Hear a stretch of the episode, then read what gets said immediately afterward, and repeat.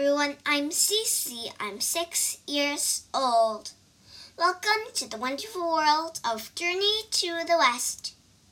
Chapter 44 The King's Ghost. The man walked into the Tang monk's room. Who, who are you? asked the Tang monk nervously. I am king of the Black Rooster Kingdom, said the man. My kingdom suffered a whole drought five hundred years ago.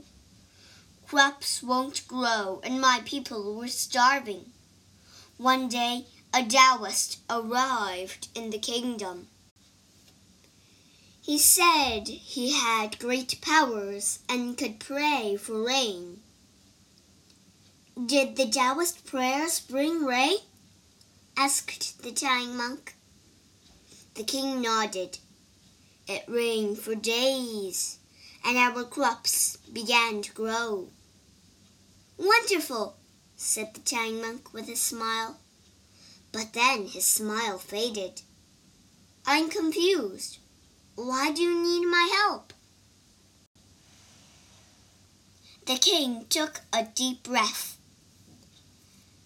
After the Taoist brought the rain, we became close friends. One day we were walking when I noticed a strange light coming from my well. I went to the well and looked in. Suddenly I felt someone push me in. It was the Taoist. He had made the light with magic so he could trick me. I fell deep into the water, and he sailed the well shut. Tears came to the king's eyes. My body is still down there.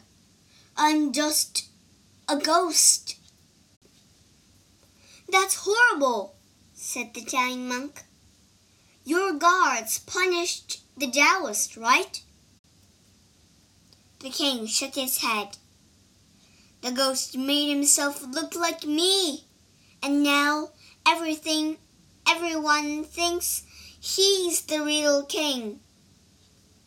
The king paused. I've been in the land of darkness ever since. Tonight a spirit brought me to see you. He said you can help me.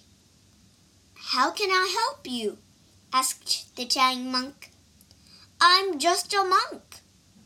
Yes, but you're traveling with Sun Wukong, said the king. Sun Wukong is very powerful. He can destroy the Taoist. The Tang monk hesitated. Wukong can charge into the palace and attack the Taoist. People will think the monkey is evil, attacking, attacking a king for no reason. My son, the prince, can bring all of you into the palace, said the king. Then Sun Wukong can fight the Taoist in private. Where can we find the prince? asked the monk. He will be hunting tomorrow, said the king. Tell him everything I told you. But he won't believe us, said the monk. He thinks Taoist is his father. Show him this. The king held up a jade coin. This is the one royal treasure I still have. When my son sees it, he will know you're telling the truth. Suddenly, the king looked at the door. The spirit is calling me. I must go. The king vanished. The Tang monk called to his companions, who rushed into the room. The monk told them everything that the king had said. He showed me a jade coin, said the monk. He looked around. I don't know where it is now, though. It was just a dream, said Wukong. No, it wasn't a dream, said the monk, still looking around. He went outside, and the others followed. There it is!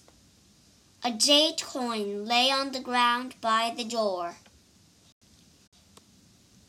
The next morning, the prince went out hunting. He saw a white rabbit and shot an arrow. He missed, and the rabbit ran. The prince chased the rabbit as it ran into a monastery. Inside, the prince saw a monk, a pig, and a purple spirit. Then the rabbit turned into a monkey. What's going on here? cried the prince. The monk stepped forward. Don't be scared, prince. We must tell you something. 在注释里，我们学三个单词。第一个单词 suffer，s u f f e r suffer 遭受经历。第二个单词 drought d r o u g h t drought 干旱。第三个单词 crop c r o p crop 庄稼。